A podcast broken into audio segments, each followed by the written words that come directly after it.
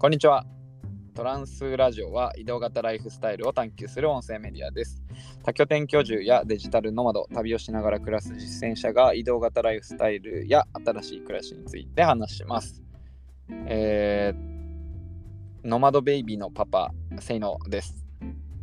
お願いします。お願いします。はい。えと、と、ー、と、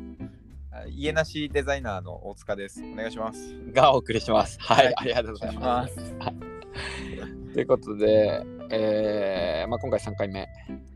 でも、シャープ2になるのかな、そうですね。はい。で今回は何を話すかと言いますと、はい。今回は移動型ライフスタイルが可能な仕事や職種についてというお仕事の話をしたいなというふうに思っています。はい。はい。まあ、ここら辺はね、よく結構考えるというか、よく議題にも上がるし、どんな仕事してるんですかとか、ね、あとはそういうの目指す人からは、どういう仕事だったらなれますかみたいによく聞くんでね、よく話すとこかなというふうには思いますけど、うん。そもそもせいやくんの今の仕事ってどんな感じですか、ありがとうございます。じ僕は、えっと、デザイナーっていう肩書きで動いてて、えっと、し仕事自体は2つの軸があって、ほほ1つが、えっと、まあ、世界観作りっていう側で、何かっていうと、まあ、えっ、と、要はグラフィックデザインとかイラストとか、そういうものを使って、まあ、いわゆるその、よく一般で言われるデザインと言われるものうんうんを使って、えっ、と、まあ、その世界観とかブランドの、えーを作っていくっていう仕事。で、もう一つが、えっ、と、うん。場作りの方で、まあ、これコミュニティデザインとかって言われたりするんですけど、そのコミュニティの立ち上げとか、あとはまあ、イベントの企画運営とかワークショップをやったりとかそういうような形で、まあ、人が集まる場を作っていくっていうような仕事をやっております。なるほど、なるほど。はい。ちなみにデザインだと、実際にグラフィックデザインとか、あとは、ウェブとかアプリの UI デザインとか、そういう感じですかね。あ、そうですね。まさに、うんあのロゴのデザインとか、ああとは、えっ、と、ウェブのデザインをやりますね。あの最近だとスタジオっていう、まあ、サービスのコードのサービスがあるんですけど、そういうのを使ったりとか、あとは Adobe の XD っていうので、あのまあ、見た目の部分を作って、コーダーさんとかプログラマーさんにお願いするみたいなう。ああ、な形で仕るほど、ね。事をやっていますね。うんうんうん。うんな。るほど、なるほど。清野さんは？どんな形で？僕は一応、そうですね、フリーランスになった時は、うん。会社ではまずクリエイティブ全般やってて、DTP、要は紙とかのデザインもやりますし、あと映像と、あと、ウェブサイトのプログラミング、ウェブサイ、ウェブサイトサービス制作みたいなところやってて、うん。で、フリーランスになった時は、えっ、と、コーディングですね。プロ、HTML、CSS、フロントエンド、JavaScript も書くし、PHP とか、まあ、最近だと Ruby とかもちょこちょこ書くかなっていう感じ。で、まあ、いわゆる Web プログラマーとか Web エンジニアみたいなうん職種ですかね。で、会社で最近やってるのは、えっ、と、マーケティングのことを結構やってますかね。マーケティング戦略の上流戦略からデジタルにどういうふうに落とし込んで、実際に施策を回していくかみたいなところを、まあ、やったりしてるっていう感じですかね。うん結構ワードプレスをよよく使うっていうのを聞きましたね。うんうん、そうですね。あのー独立する時というか、独立する最初のきっかけが、やっぱワードプレスの本を書いたりとか、ワードプレスの本体自体を作ったりとかするあのオープンソース活動っていうのをやっていたのででそこからそのワードプレスを活用した、あのー会社のサイトだったりとかあとはそれこそ今,、今のデジタルマーケティングやってるのは最初の頃にこのコンテンツマーケティングって言ってワードプレスを使って、うん。まあ、いろいろマーケティングをする手法が、まあ、ワードプレスじゃなくてもできるんですけど手法があってうん。それをすごいやってたんで、まあ、ワードプレスはそのまま詳しいかなっていう感じですかね。なるほど。まあ、ワードプレスは簡単に言うとあれですかね、その CMS って言われる、まあ、ブログ記事みたいなものだったりとかをすぐこう簡単にあのサイトに表示できるような、そういうなんか仕組みっていうんですかね、そうですねソフトかな、うんソフトか。なるほど。になりますって感じそれであの記事を上位にこう出していくとか、うん、そういうことを前からやってたっていうところですかね。そうですね。うんまあそんな感じかな。あとは実際にその顧客にちゃんと届けるような記事の設計だったり、キーワードの選定だったりとかはいはいはい。っていう、あのとりあえず書くみたいなまあ、ブロガーさんとかだと多いんだけど、うんで悪いわけではないんですけど、企業だととりあえず書いて結果が出ないと意味ないんで、んあのそれをどういうターゲットに顧客に向けて記事を書いて、これは何のためにやるんだとか、そういうのを戦略的にやるっていうところをやったりしてますね。システム開発と一緒に。うんだから僕の場合はどっちかっていうと、プログラマーであり、はいマーケターであり、んで経営者であり、はいっていう感じかな。なるほど、うんで、製薬の場合はデザイナーって感じか。そうですねなんか、うんまあざっくり分けるんだったらグラフィックデザイナーと、うん。まあ、コミュニティデザイナーっていう言い方は自分は名乗らないんですけど、まあ、うんうんそういう感じですね。うーん。うんなるほど、なるほど。だそれ以外に、例えば、なんかはい製薬の周りでもそうだし、うんなんか実際にその具体的な職種で、こんな人とかははい多いとか、あと逆に、あの意外とこういう人もいるんですよみたいな人ってなんか誰かいたりします？ああ、なるほど、なるほど。あの、移動型ラライフスタイルやってる人でってことですね。そうですね。うんうん。でいうと、やっぱり、まあ、あの、プログラマーの人は多いですよね。清野さんタイプかな。うんうん。で、あと、まあ、マーケターの人も、あの、ちらほらいるんですけど、僕はそんなに知り合いではいなくて、で、なるほど。デザイナーは結構旅好きな人もなんか多い気がしてて、うんうんうん。多分予想なんですけどなんかその世界観作りだと思うんですよその見た目のデザインっていうのは要はなるほど。なのでなんかそのどっかの国とか行ったりする例えばあのアラビア圏に行くとアラビアのこううん世界観があるじゃないですかそこにはうんうんうん。その世界観構築してるのって本当にいろんなそのたあの例えばタイルの一つ一つの模様だったりとか、絨毯だったりとかまあそういう文化の中にデザインが組み込まれてるから、まあ、それ見るのが楽しいのかなって個人的には思ったりしてて、なるほどなるほどデザイナーさんはやっぱり、うん、旅好きで回りながらやってる人が多いですよね。うん逆にこういう人もいましたよみたいな。います？あそうですねこういう人っていうと、えっとね意外なとこで言うと意外なところで言うと。農業って結構一箇所にとどまってやるイメージあると思うんですけどありますね。そうだけどこのなんていうんですか野菜前線を追う農家フリーランスの人がいるんですよそうなるほど。これはどういうことかっていうとその野菜って季節ごとにその取れる野菜違うじゃないですか。はいはいはいはい。で、まあ、やっぱその繁忙期と閑散期っていうのはまああってやっぱ忙しい時期は忙しいからちょっと担いあの手伝い来てほしいけどずっとうんそのスタッフさん抱えてたりすると、まあ、ちょっと、うん忙しくない時何もやることなくなっちゃうじゃないですか。うん、そうですね。そうだから結構そのこの野菜ここでと今取れる旬の時期だからちょっと手伝いに来てみたいな感じでで全国を飛び回ってる人とかはいるいますね。知うーり合いだん、なるほど。とそうあ面白いですねあるんだと思って。そうそうそう。桜前線的なことでしょ？やっぱそうですね。南の方からガッと上がってくるのに合わせて。そう、ちょっとずつ上がってきて。そう。面白い。そうなるほど。とかかな。えーさんの周りはどんな人がいますか？僕はやっぱりでも確かにプログラマーとか多いし、あと僕は、まあ、エストニアに会社があるっていうのもあるし、うん東南アジアのコリビングとかコワーキングとか行くのも結構好きなんで、そういうとこ行くと、やっぱり基本的には僕はスタートアップ自分で会社やったりとか、なんかサービス立ち上げたりとか、はいはい。デザイナーとか、うん、プログラマーの人がやっぱ多いかなっていう感じはまあ一個ありますね。あなんですけ、ど、やっぱなんかそこって結構日本人はいはい。だとそういう人多いか、まあ全体的には多いんだけど、うんもうやっぱ他のね、欧州っていうかまあ、えーとうんアメリカ、フランス、イギリスあ、そっち気になりますね。とかのはい人の人とかだと、結構普通に経理の人とか、ほうほう。あととかはいましたね。うん。あへえ。うんじ、ゃあなんかもう本当リモートワークが進んでるゆえにそういうことができてるって感じなんですかね。そうそう、そういうことだと思います。要はコロナになる前から、あのーヨーロッパとかって、もう国またいだ移動とかって結構普通に平気で起きるじゃないですか。はいはいはいはい。で、アメリカの場合もあの時差が変わるぐらい国が国土が広いんで、そうですね。なんかそういう移動が結構当たり前で、経済圏ももともとなんか半分グローバル、半分グローバルっていうかもうグローバルなんで、なんかそういう人たちは多い感じはしますね。いろんな職種でいろんなそういう自由が。やっぱ人権もね、やっぱ日本ってそんなに経済的には先進国だけど、その人権的にはせんなんか先進かどうかっていうのはちょっと危ういじゃないですか。うんうんうんうん。そういうので言うと、なんかそれぞれの働く権利とか自由というのは保障されてるなって感じはしますよね。ああ、なるほど。面白いですね。その国のまたいだ働き方っていうのもまた面白いなと思います。なんかで僕、その、あ、なんかあすいません働き方のと。ころで言うと、うん。例えばなんか今具体的にいくつか上がってきたと思うんですけど、うんうんうん。なんかどういう職業だったらこう移動しながらできるみたいなカテゴリー分けをちょっとするとしたら、うんうん、上野さん的にはどういうふうに分けられそうですかね？ああ、なるほど。僕なんか一個よく言ってるやつだと、うん。デジタルで提供できる、成果物をデジタルで、えー、と送ることができる。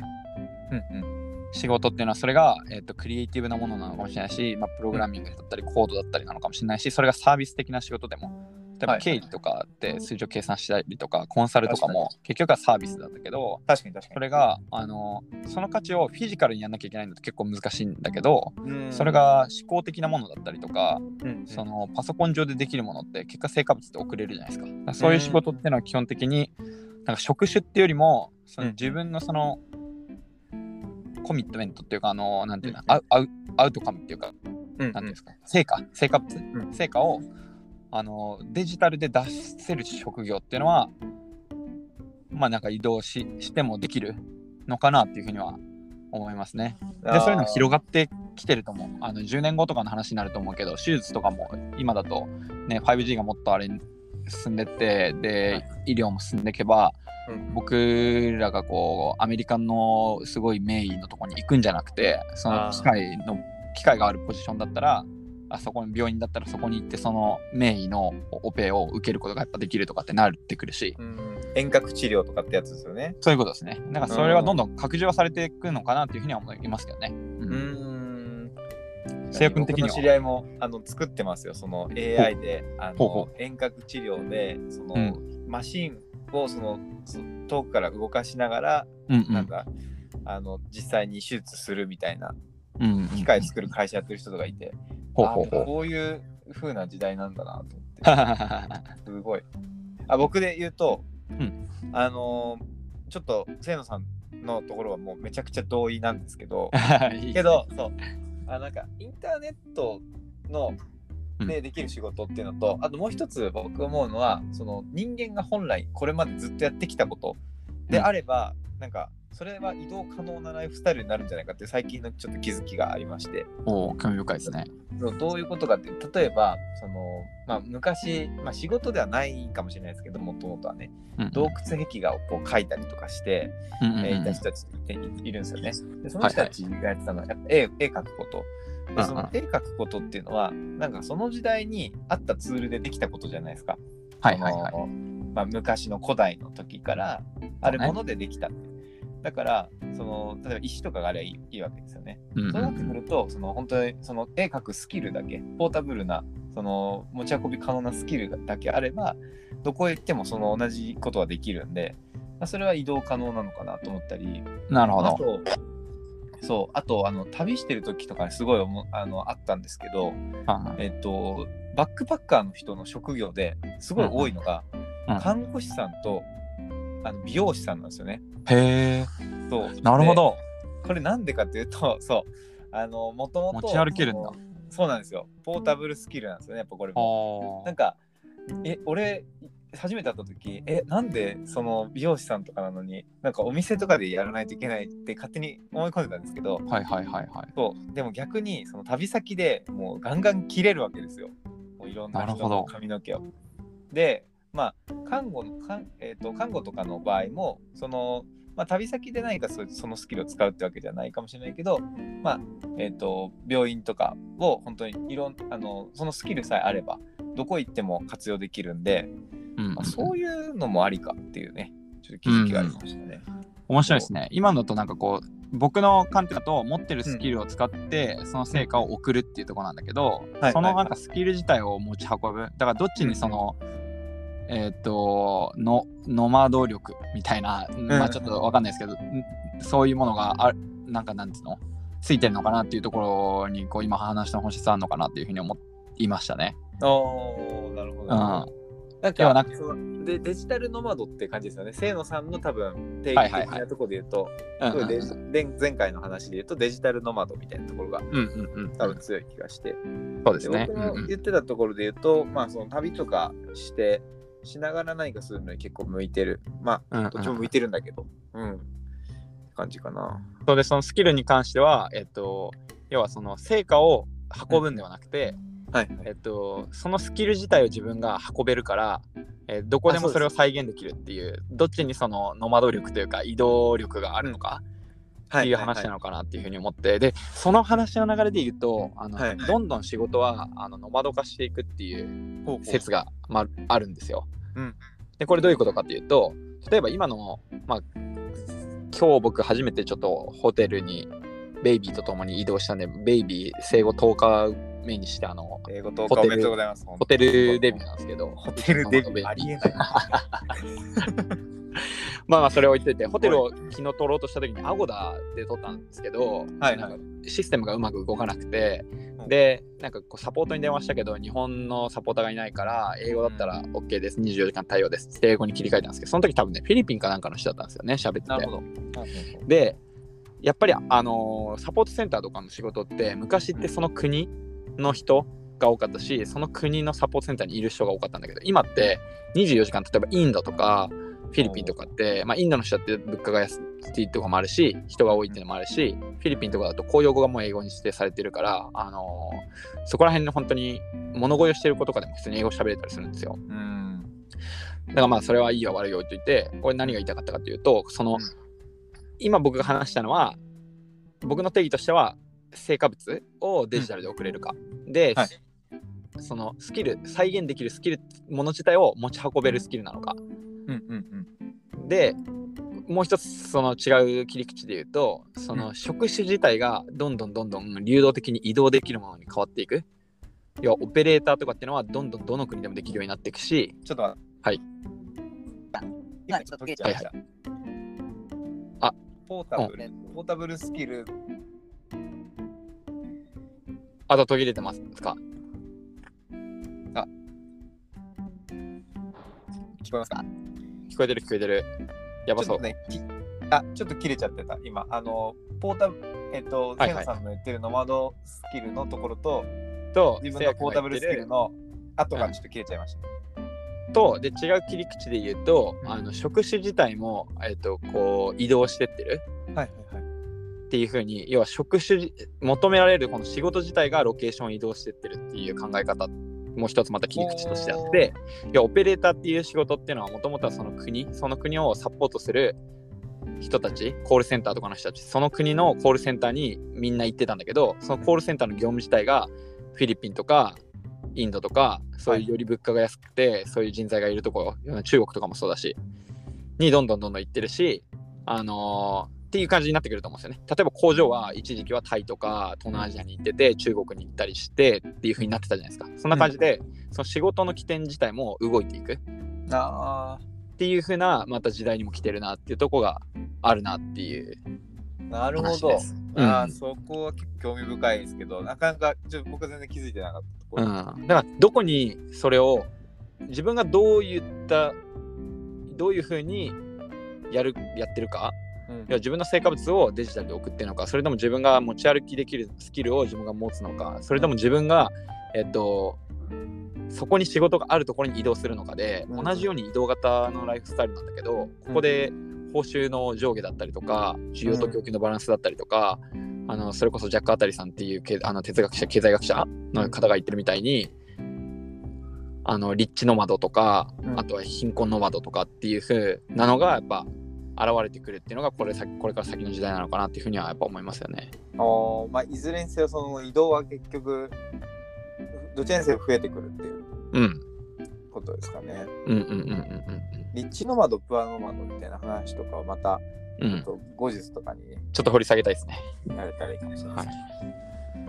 まあ、そんな感じですかね、今日は。いやーあのー本当多分一番、一番質問でも多分、瀬野さんに対しても多いんじゃないかなと思うんですよ。働き方っていうところで言うと。そうなので、ちょっとまたそこはね、あの今後もっと深掘りっていう回を作りたいなと思ってます。うん。そうですね。なんか意外と無限に出てくるね。かうんあのですね話したいことは。いやー、